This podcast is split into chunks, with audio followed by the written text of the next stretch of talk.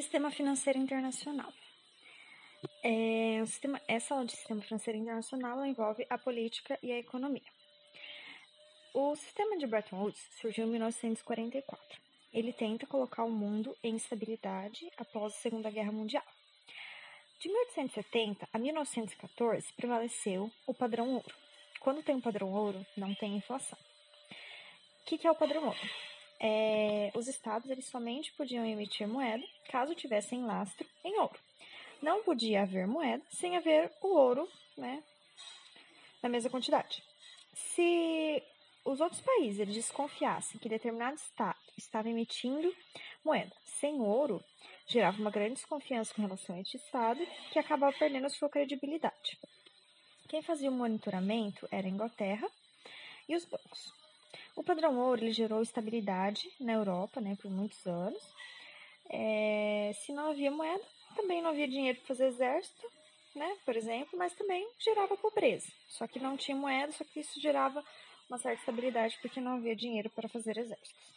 A Primeira Guerra Mundial ela rompe o padrão ouro e rompe com a estabilidade que prevalecia na Europa. Durante a Primeira Guerra Mundial, todos os países emitiram moeda para fazer frente à guerra, gerando uma desordem monetária. Né? Não existia mais um padrão e gerando uma hiperinflação, e essa hiperinflação ela foi especialmente grande, assim, grave na Alemanha. Após a Segunda Guerra Mundial, a gente teve dois, dois duas pessoas, né, dois economistas que foram proeminentes. O Keynes, ele era britânico, e o White, que ele era norte-americano. O Keynes, ele a, ideia dele era criar uma câmara, câmara de compensação de moedas, que seria um órgão mundial para fazer a conversão para gerar mais estabilidade no sistema internacional. Já o plano White, né, que era o plano do norte-americano, ele queria avançar ainda mais com a liberalização, que foi a proposta vencedora em Bretton Woods, considerando que os Estados Unidos saíram na Segunda Guerra como grandes vencedores. É, o Bretton Woods ele instituiu o padrão dólar-ouro, né, que eu vou explicar já já o que, que é. E as duas instituições né, de Bretton Woods serão o FMI e o Banco Mundial. O que, que é o FMI? O FMI ele faz regulação monetária é, o padrão ouro ele mantinha a estabilidade da moeda. Aí surgiu o padrão dólar-ouro. O que, que é? Os Estados Unidos são o único país que emitia moeda, né, o dólar, no padrão ouro, pois eles conseguiam manter a sua moeda lastreada porque eles eram muito ricos. As outras moedas são sempre lastreadas, ou seja, conversíveis em dólar. O FMI ele garante a conversibilidade das moedas em dólar e garante que os estados não desvalorizem as suas moedas é, e como que o FMI faz isso? Ele faz isso através de um relatório. Né? Ele emite um relatório e ele passa a não emprestar mais dinheiro e não financiar mais determinado estado que esteja desvalorizando a sua moeda.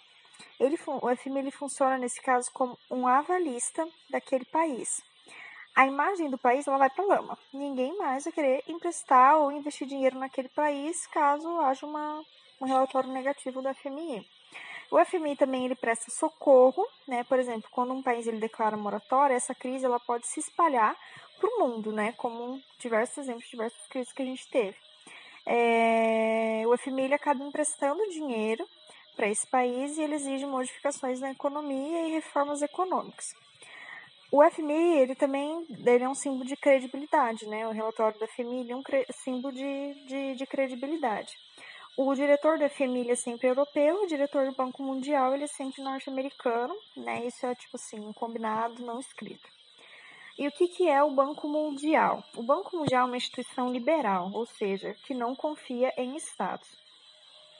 O Banco Mundial ele atua financiando projetos que gerem desenvolvimento. Ele vai liberando dinheiro por etapas tá? O dinheiro é liberado para o governo federal, mas quem faz a obra é sempre a iniciativa privada, né? Por quê? Porque ele é uma instituição liberal que não confia em Estado, só que o Estado ele atua como um avalista. O Grupo Banco Mundial ele é composto por diversas organizações, por exemplo, o BIRD, né, que é o Banco é, Mundial para Reconstrução e Desenvolvimento. O BIRD ele está dentro do Banco Mundial e foi o banco criado para reconstruir a Europa após a Segunda Guerra Mundial. É, também dentro do Banco Mundial nós temos a Associação Internacional do Desenvolvimento, Corporação Financeira Internacional, que aplica o dinheiro do Banco Mundial, Agência Multilateral de Garantia do Investimento, órgão de resolução de controvérsias. É, então, sempre o diretor do Banco Mundial, ele é norte-americano. Durante os anos 70, o Brasil ele estava bem, né? Porque assim, o Brasil está bem quando está todo mundo mal. Mas o mundo, em geral, estava em uma decadência relativa do, né, do capitalismo e da economia, principalmente nos Estados Unidos. Então, voltando um pouco, o que aconteceu nos anos 50 e 60? Nos anos 50 e 60 existia um otimismo muito grande com relação ao capitalismo, teve bastante crescimento, estava tudo ok. É, os Estados Unidos passaram a ter problemas econômicos na década de 70, enquanto a União Soviética não sofreu tanto assim. Aí, em 1971, houve uma flexibilização do padrão dólar-ouro. Os Estados Unidos eles passaram a emitir mais moeda para fazer frente às crises. Por exemplo, qual crise? Gás com a guerra do Vietnã. A partir daí, começa a haver uma perda de, de credibilidade. Em 1973, com o choque do petróleo, primeiro, né? É, houve uma grande recessão mundial e houve aquele movimento terceiro mundista os Estados Unidos acabam abandonando o padrão dólar-ouro. É... Os países do terceiro mundo passam a querer mais voz, né? E o que, que, acontece quando os Estados Unidos abandonam o padrão, abandonam o padrão dólar-ouro? Há uma grande inflação, né? É, quando, e quando há inflação, isso significa que o país ele emitiu demais. Quando os países do terceiro mundo eles passam a exigir mais voz né, na, nas decisões mundiais, surge em 1971 o G24. O G24 ele surge em 1971 num contexto de crise do capitalismo. O que, que é essa crise do capitalismo? Voltando um pouco. É, os Estados Unidos passam a ter problemas econômicos. Flexi primeiro, eles flexibilizam o padrão dólar-ouro, né? Falam assim: ó, nós vamos emitir mais moeda, fazer frente a essas crises. Qual crise? A guerra do Vietnã, por exemplo. Em 73, com o primeiro choque do petróleo, os Estados Unidos abandonam o padrão dólar-ouro. Aí surge o G24 em 1971. O G24 é formado por países do terceiro mundo que buscam o quê? Uma maior regulamentação né, do, do sistema financeiro internacional. Eles vão contra o pensamento liberal e buscam regras mais rígidas com relação às transações Segundo esses países periféricos, a falta de regulamentação é que gerou a crise nos anos 70. É, eles queriam também aumentar a participação nos emergentes, dos países emergentes nas decisões é, financeiras internacionais, porque eles também sofriam com as consequências da crise, que eram crises geradas em países em, é, desenvolvidos. O que, que, eles queriam também? O G24, eles queriam reforma do FMI. Aí vamos falar sobre a distribuição do poder no FMI. A distribuição do poder no FMI, ela vem da porcentagem de dinheiro, né, da cota que o país investe no FMI. A porcentagem de dinheiro significa a porcentagem de votos. Então, o país ele só pode fazer novos investimentos no FMI para que ele tenha uma porcentagem maior de votos, caso o próprio FMI aprove. É, e isso é baseado no critério de desenvolvimento, né, que deve ser a mai, é, que deve ser maior que a média mundial. Então são critérios para que o país possa fazer maiores contribuições. E os países periféricos eles querem o quê? Eles querem mais poder de voto. É, hoje, o que a gente tem no FMI? É, tá, para ter poder de veto no, no FMI, você tem que é, ter, 80, ter 15% no mínimo de, de votos. Por quê? Porque as decisões são tomadas por maior, maior mais do que 85% dos votos. Hoje, quem tem mais poder é os Estados Unidos, eles têm poder de veto. Aí, em segundo lugar, vem o Japão, em terceiro lugar, vem a China. Tá? Aí, nesse contexto de crise, surge o G24, países emergentes, mas também surgiu o G7.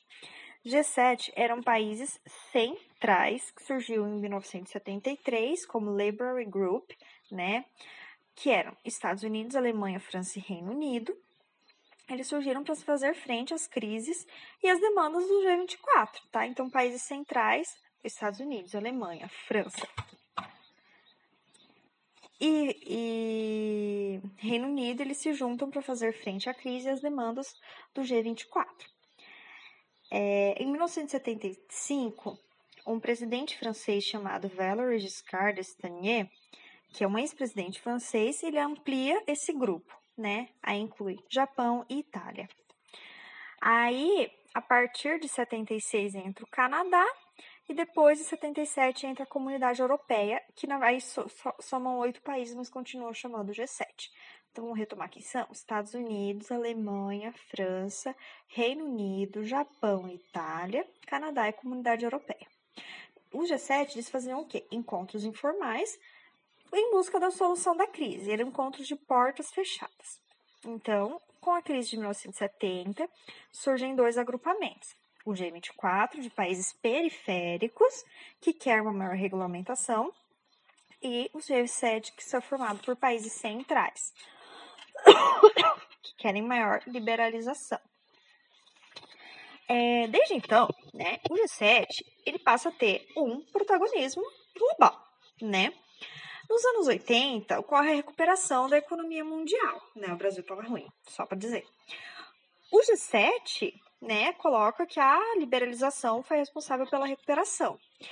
E com essa recuperação, os debates no G7 eles se ampliam, eles passam a debater outros temas, e não apenas economia, eles passam a debater política, conflitos, e eles se reúnem em cúpulas uma vez ao ano e tomam o maior número de decisões, porque eles são os países mais poderosos do mundo. Aí qual que já surge a crítica? A crítica é que falta democracia.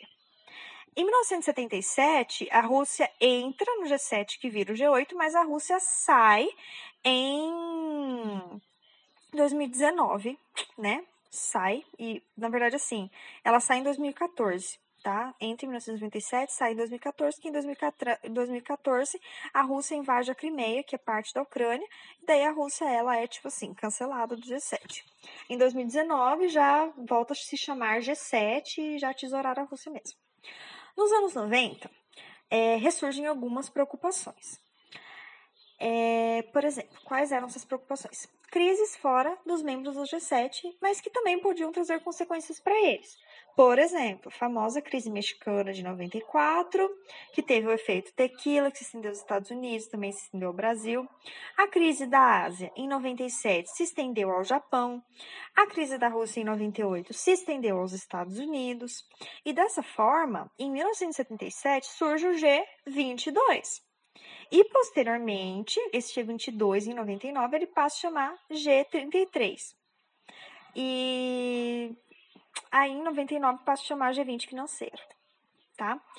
É... Em 99, em uma cúpula do G8 em Colônia, surge o G20 financeiro. Vamos, vamos continuar.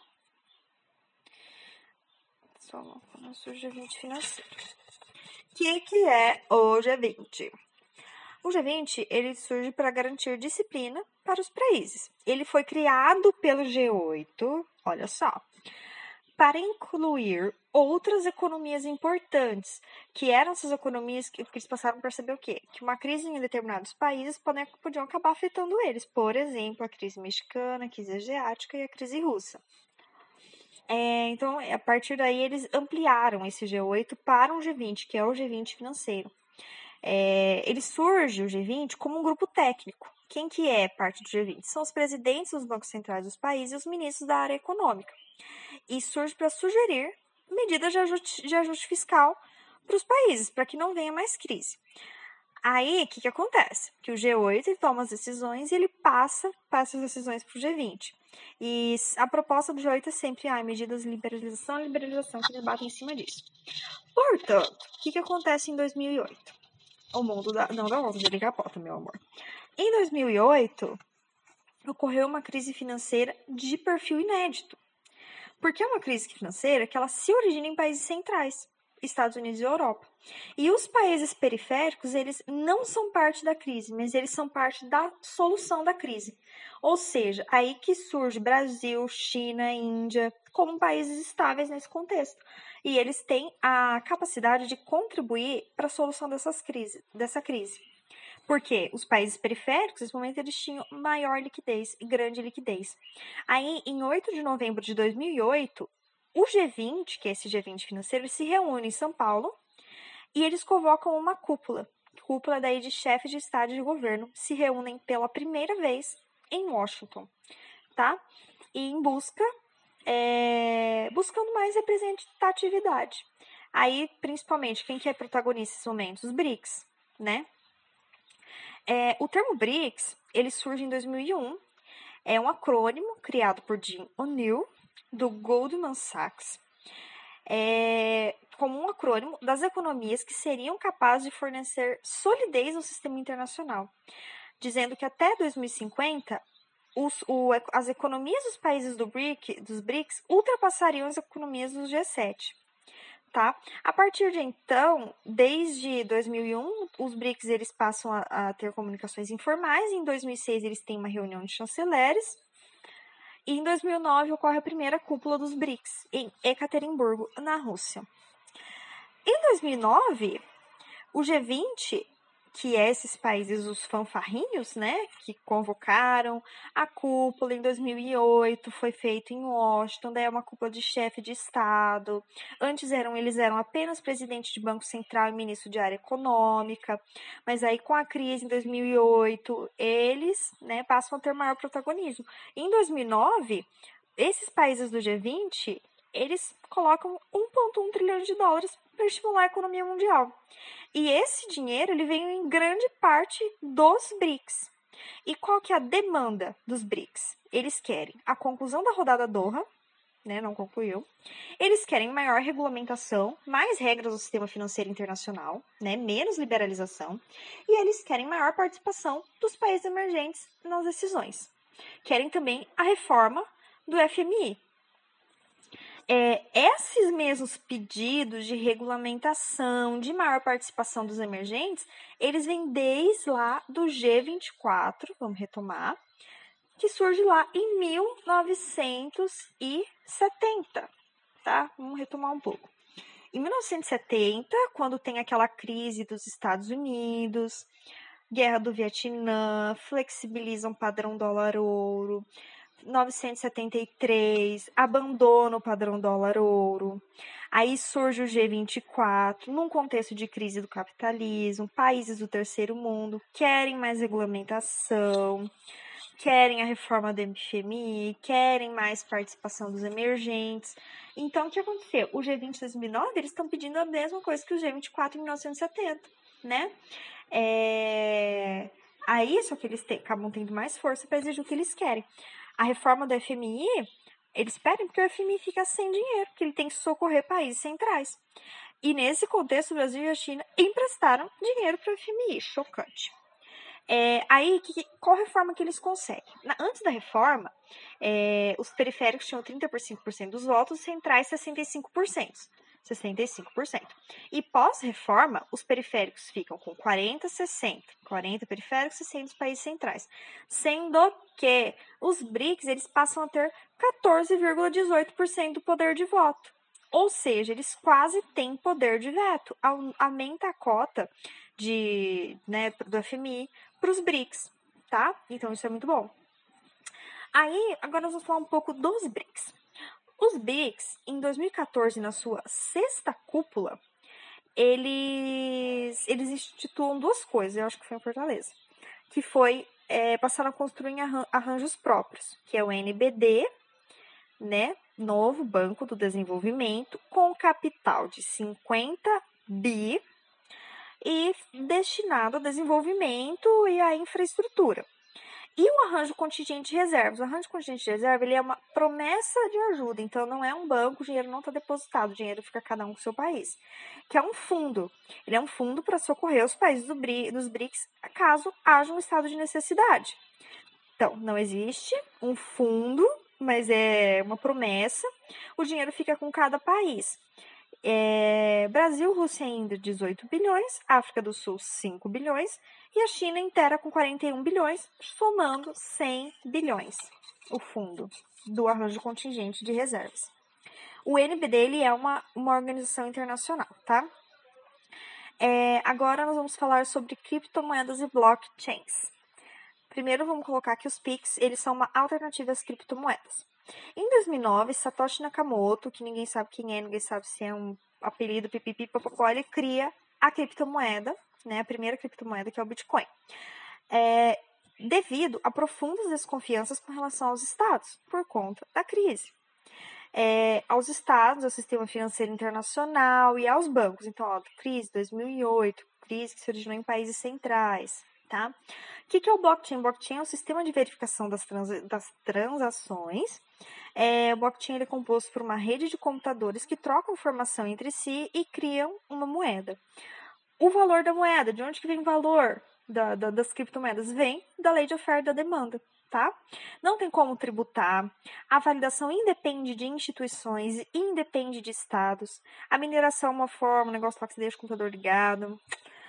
É, tá. Qual é a posição das diferentes instituições internacionais com relação às criptomoedas? Segundo o FMI e segundo o G20 financeiro também, é, as criptomoedas elas não oferecem um risco imediato tá?